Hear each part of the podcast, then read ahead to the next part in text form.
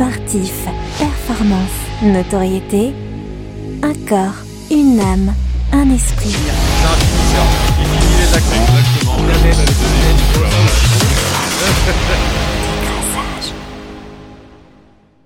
Bonjour à tous, bienvenue pour ce nouvel épisode de podcast Décrassage, l'émission par et pour des passionnés. Je suis Jérémy Delzotto, fondu de sport et passionné par la place qu'il occupe dans notre société.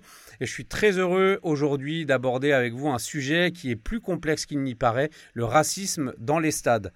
Pour en discuter, Protin, un prénom aussi peu commun que l'homme qui se cache derrière. S'il ne devait pardon, rester qu'un passionné sur Terre, ça serait sûrement lui. On l'a surnommé Pro parce que ce serait un affront de le traiter d'amateur. On va accueillir aussi Joël euh, qui est avec nous. Joël qui est aumônier du sport, euh, qui a été accrédité à, Rio en 2016, à Tokyo en 2021 à distance, euh, qui est le confident de, de, nombreux sportifs. Je pense qu'on va en parler hein, tout, au, tout, au, long du débat de, de, cette, de cette différence un peu entre bah, qu'est-ce qui est de l'ordre de, la culture du pays dans lequel on est et qu'est-ce qui bascule à un moment dans le, racisme. Euh, toi, Protin, qui est, euh, qui est un golfeur émérite, donc euh, sans, sans, verser dans la, dans la caricature, Tiger Woods, quand il est arrivé en, en, faisant du golf, on a, on a pointé du doigt, enfin en tout cas, on a mis en avant sa couleur de peau. Euh, toi, est-ce que, as, est-ce que on t'a déjà un peu stigmatisé ou est-ce que tu as entendu des trucs pas très très cool euh, euh, en, pratiquant le golf? Ben, Paradoxalement, je n'ai jamais ressenti de, mauvais regard à mon endroit. j'ai tout de suite été très bien accueilli. J'ai, pu aussi évoluer dans, des clubs, des clubs qui étaient assez familiaux. Ce qui fait que je n'ai pas eu à, vivre euh, ce souci-là. Et quand bien même j'ai eu l'occasion d'aller euh, faire du golf dans d'autres, euh, sur d'autres parcours, hein, dans d'autres clubhouses, je n'ai pas du tout, du tout ressenti une quelconque animosité. Et, et c'est vrai que ce qu'a vécu Tiger Woods, je peux difficilement dire que j'ai vécu la même chose. On t'a pas demandé si tu étais le caddie, quoi. Absolument pas. Absolument pas. Et quand bien même je l'ai été, parce que j'ai une petite anecdote à ce sujet, quand bien même je l'ai été lors de, du Pro-Am, donc c'est la veille du tournoi, il y a une opposition entre un pro qui va disputer le tournoi et euh, des amateurs de bon niveau, qui sont généralement euh, des gens issus du monde des affaires et de l'entreprise. J'ai été caddie d'une de ces personnes et je n'ai pas senti de regard euh, désapprobateur. Oh bah plutôt, plutôt pas mal. Bon, alors, on va parler de ce qui se passe euh, au niveau professionnel et dans les stades. On sait aussi qu'il y a, y, a, y a au niveau amateur. Euh, on va essayer de se, ouais, de se poser la question et d'avancer, d'analyser un petit peu ce qui, est déjà mis en, ce qui a déjà été mis en place. Et puis, euh, puis peut-être nous aussi donner notre avis et proposer des, des solutions. Avant tout ça, on va contextualiser les choses. Alors, certains ont besoin d'Internet et de, Google et d'un clavier pour euh, essayer d'en savoir plus. Nous, on n'a pas besoin de tout ça. On a Monsieur Protin Nalquet, qui est notre Bible du sport. Donc, on va laisser la place à Protin. C'est l'heure de la chronique Wikipro.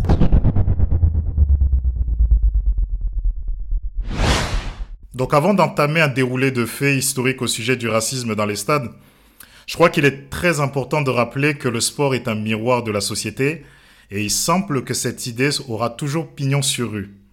Alors on va remonter dans les origines lointaines euh, du racisme dans le sport, on va remonter au début du XXe siècle, une période où les schémas de pensée euh, racistes faisaient foi.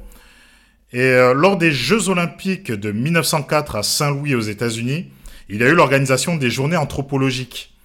Et ces journées-là selon les dires du directeur sportif de ces Jeux olympiques, James E. Sullivan, euh, ces jeux-là, ces journées-là servaient à faire concourir des sauvages dans des épreuves comme le tir à l'arc ou la grimpe d'arbre, afin de montrer que les, Européens étaient supérieurs en termes de sport. Ensuite, je voudrais enchaîner sur euh, les Jeux olympiques de Berlin en 1936. Et c'est là que la politique a commencé à prendre une place importante dans le milieu sportif. Et pour cause, euh, le chancelier allemand et fondateur du nazisme, Adolf Hitler, a pris part à ces Jeux olympiques avec assiduité. Il dut être donc le témoin du récital de l'athlète afro-américain Jesse Owens, qui réalisa, pardon, l'exploit de remporter quatre médailles d'or sous les yeux médusés de, de Hitler, qui quitta le stade olympique euh, complètement furieux de voir un Afro-Américain couronné d'or et défilant sous les hurrahs du public berlinois. Onze ans après les Jeux olympiques de Berlin, en 1947, il y eut un événement majeur. C'est l'arrivée de Jackie Robinson, qui fut le premier joueur noir de baseball à jouer pour la Major League Baseball, donc le championnat professionnel de baseball. Et ce joueur-là, donc Jackie Robinson, a dû subir les affres de la ségrégation avec des insultes venant des tribunes, venant des joueurs adverses et même des entraîneurs adverses, et ce malgré son appartenance à, l'équipe des Brooklyn Dodgers, qui était donc une équipe professionnelle, avant de s'imposer et d'obtenir le respect de tous sans distinction de couleur. Et la France dans tout ça, ben, ne fut malheureusement pas en reste. Du moins, c'est son équipe nationale de football qui a d'abord commencé à payer le prix de tout cela. En 1980, euh, Michel Hidalgo décide d'aligner cinq joueurs noirs en équipe de France lors d'un match en URSS. Il y avait donc euh, Marius Trésor, Jean Tigana, Alain Courriol, Jacques Zimaco et Gérard Janvion. Et l'équipe de France a été conspuée par le public soviétique. Pardon. Et malheureusement, quelques années après, des supporters de Stade français prirent également le pli avec l'affaire Joseph-Antoine Bell en 1989, lorsqu'il reçut des bananes au stade Vélodrome, l'adieu raté de George Weah en 1995 au Parc des Princes, avec cette banderole détestable contenant des insignes extrémistes émanant du COP de Boulogne. il y a aussi l'affaire Chimbonda Matangu en 2004, des joueurs de Bastia qui ont été victimes d'insultes de leurs propres supporters. Ou encore l'affaire Wadou en 2008 à Metz lorsqu'il fut victime d'insultes racistes de la part d'un supporter messin, et tout cela pendant toute la partie. Toutefois, il serait inapproprié de nous concentrer uniquement sur les stades de football, car d'autres sports sont malheureusement impactés par ce fléau. Le handball a connu par exemple un précédent avec euh, l'international français du FC Barcelone, Dika même, qui a été visé par des cris de singe de la part de supporters slovènes du club de Chelier le 21 septembre dernier. Le basketball a été également frappé avec Edwin Jackson, euh, l'international français, qui fut victime de cris de singe de la part de supporters de l'Étoile Rouge de Belgrade, alors qu'il disputait un match avec son équipe du Budugnos Podgorica il y a de cela quelques mois. Aujourd'hui, nous nous rendons compte que les racines du racisme dans les enceintes sportives demeurent profondes et la résignation semble pointer son nez, tant les sanctions et les mesures de sensibilisation ne créent pas l'effet escompté. Pour autant, faut-il abandonner le combat et donner raison à la bêtise ambiante? Non, mais une réflexion de fond s'impose. Merci euh, Protin pour cette, euh, cette, euh, historique, cette mise un peu en abîme de tout ce qui s'est passé depuis le début du siècle dernier, en tout cas depuis que le, sport devient un phénomène de société. alors c'est intéressant, on voit que ça date déjà, on voit qu'il il y a beaucoup de sports qui sont impactés. et on voit aussi qu'il y a les institutions qui essayent tant bien que mal de mettre en place des choses. Euh, on n'a pas forcément parlé du, mouvement Black Lives Matter et de tout ce que ça a impliqué euh, à la fois aux États-Unis et en Europe. Donc le fait aussi de, poser le genou à terre. Euh, qu'est-ce que que vous pensez de, alors je parle pas forcément de Black Lives Matter, mais de, cette action symbolique pardon, de, poser le genou à terre là et de, et de montrer son, son opposition au racisme. Est-ce que vous pensez que c'est quelque chose d'utile? Il y, a déjà eu les, journées de la FIFA euh, dans les années 2000 euh, sur, sur le racisme. Euh, voilà, on, hmm. voit, bon, c'est une nouvelle forme. Ça, date déjà, ouais. ouais. C'est amplifié. Là, c'est juste qu'il y a un phénomène qui, qui, qui, part finalement d'un joueur aux États-Unis qui pose ce genou. ça, c'est repris de Copernic, je crois, en, en, 2016. Ça a été repris par, par le mouvement BLM. Euh, donc on fait des journées de sensibilisation, mais je pense que c'est pas. Alors c'est bien, il faut sensibiliser à ces questions-là, mais on voit que finalement ça ça change pas la, problématique. Après, il y a dans ce mouvement-là, les, intentions sont bonnes. Il s'agit de mettre le focus sur euh, sur un fait de société qui impacte en fait la société en entier, dont le sport. Mais mais il est possible aussi de voir que des gens euh, face à BLM, se tiennent debout et questionnent ce mouvement. Moi, je peux prendre l'exemple du joueur des Orlando Magic, Jonathan Isaac, qui a décidé de se tenir debout lors de la diffusion de l'hymne américain. Et, euh, et tout ceci a été motivé par ses convictions de foi. Pour lui, ce qui était important, c'était que le racisme est en effet un problème, mais ce n'est pas que le seul problème. Il y a aussi les cœurs à changer. Et, donc, ça demande une réflexion encore plus profonde de la part de chacun. Et euh, par rapport à cet événement-là, par rapport à Black Lives Matters, Matter, pardon, ce que Isaac a demandé à ses coéquipiers, c'est que le respect qu'il accordait à cette prise de position, il demandait un respect similaire par rapport à sa position. Donc, il est possible d'entendre un tel mouvement, mais il est possible aussi de se tenir debout, non pas contre ça, mais pour expliquer qu'il y a d'autres choses et d'autres problèmes aussi à régler justement, est-ce qu'on est qu'on peut pas pointer du doigt aussi ce genre de d'attitude de, en se disant oui, bah, d'accord, mais il y a toujours d'autres choses à régler. Euh, moi, ce qui est intéressant dans son dans sa posture, euh, je trouve, c'est de dire qu'au final, ça, reste une affaire personnelle aussi de lutter contre le contre le racisme et c'est une affaire personnelle et interpersonnelle dans les relations qu'on va pouvoir nouer avec euh, ses coéquipiers ou ses adversaires. Euh, et donc, euh, en gros, je pense que son propos aussi, c'était de dire, moi, j'ai pas besoin de m'agenouiller pour montrer aux autres que je suis pas raciste. En tout cas, c'est comme ça que je le perçois. C'est peut-être même comme ça que j'aurais, j'aurais pu, le, avec mon petit côté rebelle, le, le, faire. Euh, mais, mais, mais cette, cette tendance-là, ce qui est, ce qui est délicat, c'est que quand on voit en première ligue, par exemple, c'est imposé. Donc, avant chaque coup d'envoi, tout le monde doit mettre le, genou à terre. Alors je ne sais pas si ça va évoluer. Même en F1, c'était aussi le cas. c'était imposé dans, les protocoles d'avant. Ouais, mais c'est retombé. Quand tu, quand tu vois qu'il y a des joueurs comme Louis Saha qui, qui ont... pas Louis Saha, mais Wilfried Saha qui, qui lui-même voilà, joueur ivoirien ça, qui dit je, je, suis, je suis fier d'être d'être noir. il a raison d'être fier de, de, de, qui il est, mais il se dit finalement euh, pour lui, s'agenouiller, c'est même se, dégrader, en fait, se mettre en dessous. Pourquoi on aurait besoin de s'agenouiller Il dit, moi, je veux tenir euh, droit, quoi. En fait, je veux me tenir droit, je, suis là. Euh, bon, on voit que, de toute façon, certains championnats, c'est vite retombé, ces choses-là. Je pense que c'était une mode, c'était le temps d'un moment. mais foncièrement, qu'est-ce qui change? Et oui, il y a un vrai problème de cœur derrière ça. Moi, j'irai plus loin, j'irai plus loin hein, par rapport à ce qu'a dit Joël. Zaha a clairement dit, mais est-ce que faire ce geste-là a, a impacté réellement la, société dans le monde entier? C'est ça la question. Est-ce que ça, est-ce que ça a une, est-ce que ça a une utilité aujourd'hui? Et ce qu'il a mis en avant, c'est que oui, il est fier d'être noir, mais il estime que ce geste n'a plus d'utilité puisque les choses n'évoluent pas. En fait, c'est ça la vraie question. Mais, et c'est là où euh, on arrive aussi doucement au rôle un petit peu des institutions. C'est que euh, à quoi ça sert de faire? Moi, j'ai encore vu un match euh, de la saison dernière, enfin fin de saison dernière sur le de première ligue.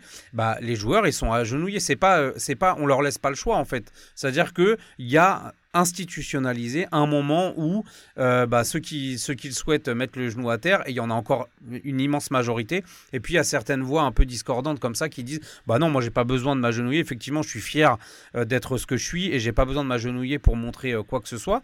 Bon, si ça avait été un blanc qui s'agenouillait pas, peut-être que ça aurait été un peu plus délicat à gérer, même si dans, dans, dans l'idée c'est c'est la même finalité, mais moi je trouve ça, enfin je suis désolé, mais les, que ça soit la Ligue ou que ça soit la Première Ligue ou que ça soit toutes ces institutions-là qui mettent en place ce, genre de trucs pour faire semblant de lutter contre le racisme, euh, enfin moi ça me... À, la limite, parlons vraiment des sanctions qu'il y a contre euh, les, racistes euh, identifiés, que ça soit des supporters ou que ça soit des gens sur le terrain, des joueurs sur le terrain.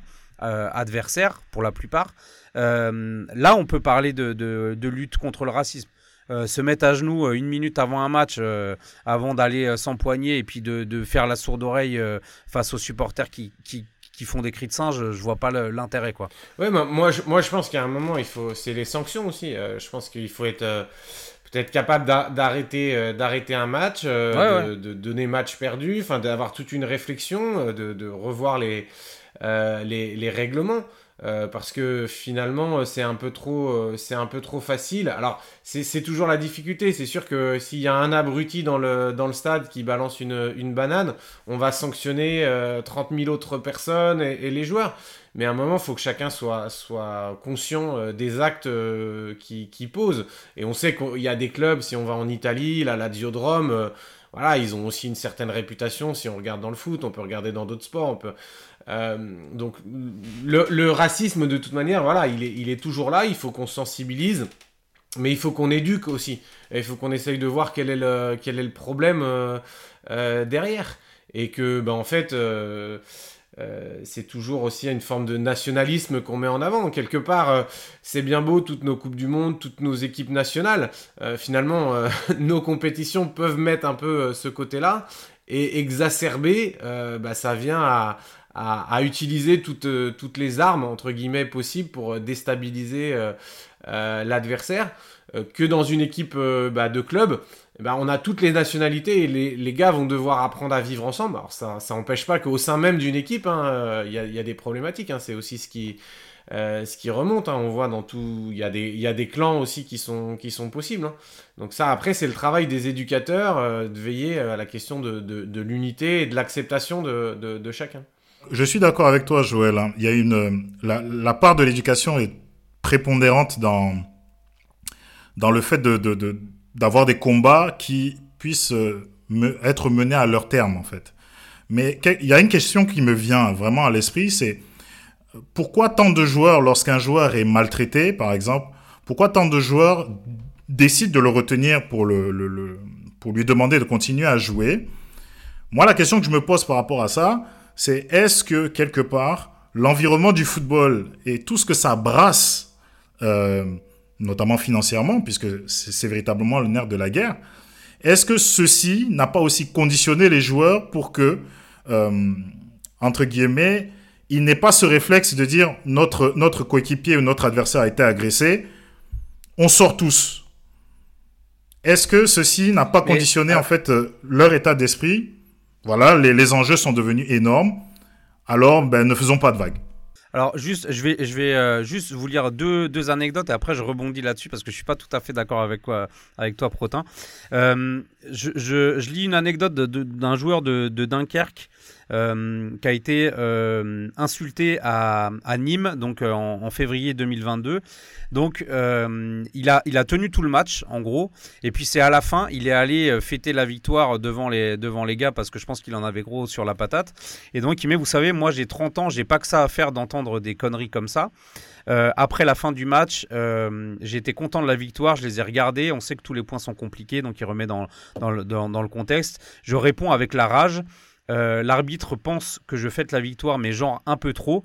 Donc moi, je lui explique que avant, je me suis je me suis fait insulter avec des insultes racistes euh, et que pendant 90 minutes j'arrive à rester focus mais à la fin euh, si je peux leur dire merde je vais je vais pas me priver de leur dire. Et les arbitres ont pas cherché à comprendre et m'ont sanctionné du coup. Et donc lui évidemment il est écœuré et il dit j'ai l'impression que les mecs arrivent au stade juste pour insulter les joueurs adverses plutôt que de supporter leur équipe. Tu parlais de, de Wadou euh, tout à l'heure dans ta, dans ta chronique. Bah, lui, c'est ce qui s'est passé aussi. Donc, c'était en, en, 2008.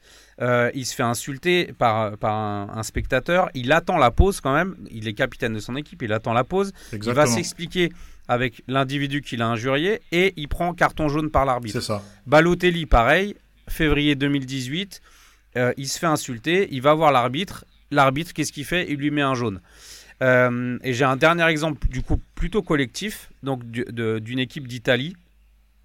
Euh, qui euh, donc du coup, je sais plus quand c'était, mais il y a un des joueurs qui est victime de, de, racisme. Donc toute l'équipe décide, on part, on arrête le match. Et évidemment, ils ont été sanctionnés de la perte du match, d'une amende et en plus d'un point de pénalité sur le championnat.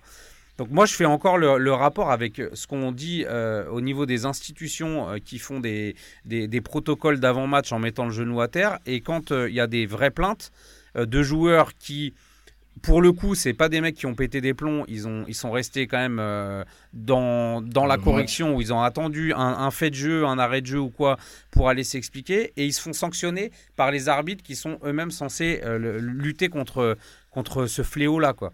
Donc euh, à un moment, enfin, je, je vois pas quelle est quelle est la, la, solution La solution, c'est que les joueurs s'engagent, ceux qui ont été victimes de ça. Je pense qu'il faut qu'ils s'engagent comme dirigeants, qui qui portent des, des, projets, qui vraiment ils, ils, mouillent le maillot. Alors certains, si on était polémique, on aurait pu inviter euh, Lilian Thuram venir nous en parler. Et puis euh, euh Materazzi lui aurait dit euh, quand, quand, quand lui-même se faisait insulter de tous les noms, il, sait jamais.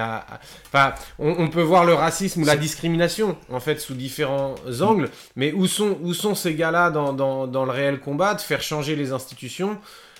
Effectivement, là, ce que tu dis est très très surprenant et très injuste. Si les gars décident, bah nous on arrête de, on arrête de jouer, les faits sont là, l'arbitre a récolté les faits, bah si les instances, euh, même ils auraient dû saisir euh, plus haut, enfin je sais pas ce que ça a donné, il, doit y avoir après des, des, procès, tu vas devant d'autres instances euh, internationales pour essayer d'avoir et d'avoir Non mais après, ouais, e-, exactement, Wadou il a, Wadou il a porté plainte. Bah, il y a eu d'autres. Wadou, il a porté plainte. Il y a eu d'autres affaires aussi. Mais hein. après, il y a même des. Ils sont allés au pénal aussi. Ouais, exactement. Mais il y, en a d'autres qui n'ont pas porté plainte. Prince Guano, par exemple, on a, on a, un, très, on a un très bel exemple. Prince Guano euh, qui, a, qui s'est fait jeter euh, une banane, je crois, ou des cris de singe pendant un match de, de Ligue 1 avec Amiens. Euh, bon, il. Il a, il a souhaité manifester son désaccord avec, avec ce, ce, supporter qui a été identifié. Et euh, il a eu un, geste. Alors là, il n'était pas dans haranguer comme cet autre joueur que tu as dit. Bah, c'est vrai, quand on en a gros sur la patate, ça sort. Et, nous-mêmes, on peut être amené à faire des gestes déplacés en fait en réponse. Euh, là, Prince Guano a décidé la voie du pardon et de l'amour. Et il a dit que c'était motivé par sa foi chrétienne. Donc euh, voilà, quel, exemple fort aussi en, décidant finalement de ne pas porter plainte, mais d'aider ce supporter à réfléchir sur la portée de ses actes. Donc on ne sait pas ce qu'il est devenu, je n'ai pas retrouvé de traces, euh, mais s'il si, nous écoute, ça serait intéressant qu'il vienne nous dire euh, ce qu'il a appris de cette leçon, parce que finalement, Prince Guano, la victime, lui a tendu la main et lui dire non, il y, a une autre voie qui est possible et ça reste que, que du football. Alors malheureusement, on entend beaucoup parler là des exemples de, football. Alors euh, est-ce que les, supporters les plus bêtes euh, sont, sont, dans le football? Tout à l'heure, euh, Protin a abordé un peu de hand, mais je pense qu'il y a d'autres sports que vous connaissez. Jérémy, toi qui es à fond dans le hand, pour contrebalancer, rassure-nous, c'est pas que dans le football qu'il y a des débiles. Oh, il y a d'autres sports, oui, en effet. Il y a le rugby, le rugby notamment aussi. Hein. Le rugby a, été frappé par ça. Ouais, moi j'ai l'exemple à, du coup à Pau, là où j'habitais, d'un joueur de la section paloise euh, qui est donc euh, issu des îles Pacifiques, qui s'était fait insulter par un spectateur euh, et donc du coup il est allé le voir aussi. Donc bon, je pense que quand tu vois un, gaillard des îles Pacifiques débarquer, même tu, dois reculer de, quelques mètres. Mais ce que ça a permis, au-delà du fait qu'il s'est pas énervé, qu'il est resté calme, ce que ça a permis, c'est d'identifier justement le spectateur et de pouvoir le sanctionner. Je pense qu'il y a des pistes là-dessus aussi. Plutôt que d'arrêter des matchs quand on est sur des choses comme ça, un petit peu euh, qui, sont individuelles, et d'avoir des énormes sanctions qui sont injustes pour tout le monde, euh, c'est aussi de faire constater les choses, que ça soit par des stadiers, peut-être que les stadiers, ils, mériteraient d'être un peu mieux formés pour identifier ces choses-là, parce que dans les exemples que j'ai donnés, ce ce qui est intéressant, c'est que souvent, les équipes adverses, elles n'ont jamais rien entendu. Donc euh, les staffs n'ont rien entendu, les arbitres, euh, ils n'ont rien entendu non plus. Donc il n'y a que le joueur incriminé qui entend des insultes. C'est un petit peu euh, particulier. J'ai aussi un exemple dans le hand où il y avait un antagonisme entre, entre, entre deux équipes et j'ai un joueur que je, que je connais qui était sur le banc des remplaçants et qui a passé le match parce qu'en plus il était remplaçant et qu'il n'est pas rentré à, se faire insulter dans l'oreille par, par tous les, spectateurs, à se faire cracher dessus, à se faire tirer le le maillot en arrière et ce genre de choses. Donc c'est à un moment, euh, il y, a, y, a, y, a, des choses qui sont qui sont pas possibles. Après, euh, pour moi, il faut revenir un peu à la racine aussi de, du, pourquoi. Et on le voit aussi, euh, on a, on a aussi beaucoup d'exemples avec des, des adversaires qui, qui insultent aussi. Et Et, je trouve que souvent on est dans la déstabilisation de, de, de, de, l'adversaire, on est dans, on frise avec la tricherie pour essayer de déstabiliser. Et, les supporters, c'est exactement la même chose. On va essayer de faire péter un plomb du coup. à, à, aux joueurs et, et, le faire sortir du match. Mais, c'est très intéressant sur les joueurs, c'est ça, il faut, il, il faut en parler des joueurs il faut en parler parce que là, tu, tu, tu, tu notes une forme aussi d'hypocrisie, c'est-à-dire qu'on peut mettre un genou, euh, on peut mettre un genou à terre et puis après d'utiliser ça comme, euh, comme arme pendant le match. Donc euh, ça, ça c'est scandaleux. Moi, je l'ai expérimenté avec un, un, un éducateur, enfin un entraîneur de, de, foot dans mon club qui était, qui était la référence dans notre club. Il a changé de club et on, on jouait contre lui un match et je me suis rendu compte au cours de ce match qu'il euh, essayait de faire euh, dégoupiller un, joueur qui était maghrébin, qui était dans notre équipe, euh, avec des insultes. Et c'était censé être l'éducateur principal du, club, donner la référence, de voir ça. alors dans le quotidien, je pense pas qu'il était raciste, j'en sais trop rien, mais est-ce qu'on peut vraiment distinguer les choses, enfin utiliser ça comme arme sur le terrain Je trouve, je trouve pitoyable. Je pense qu'il y a d'autres histoires. Là, c'était dans un club amateur, semi-pro.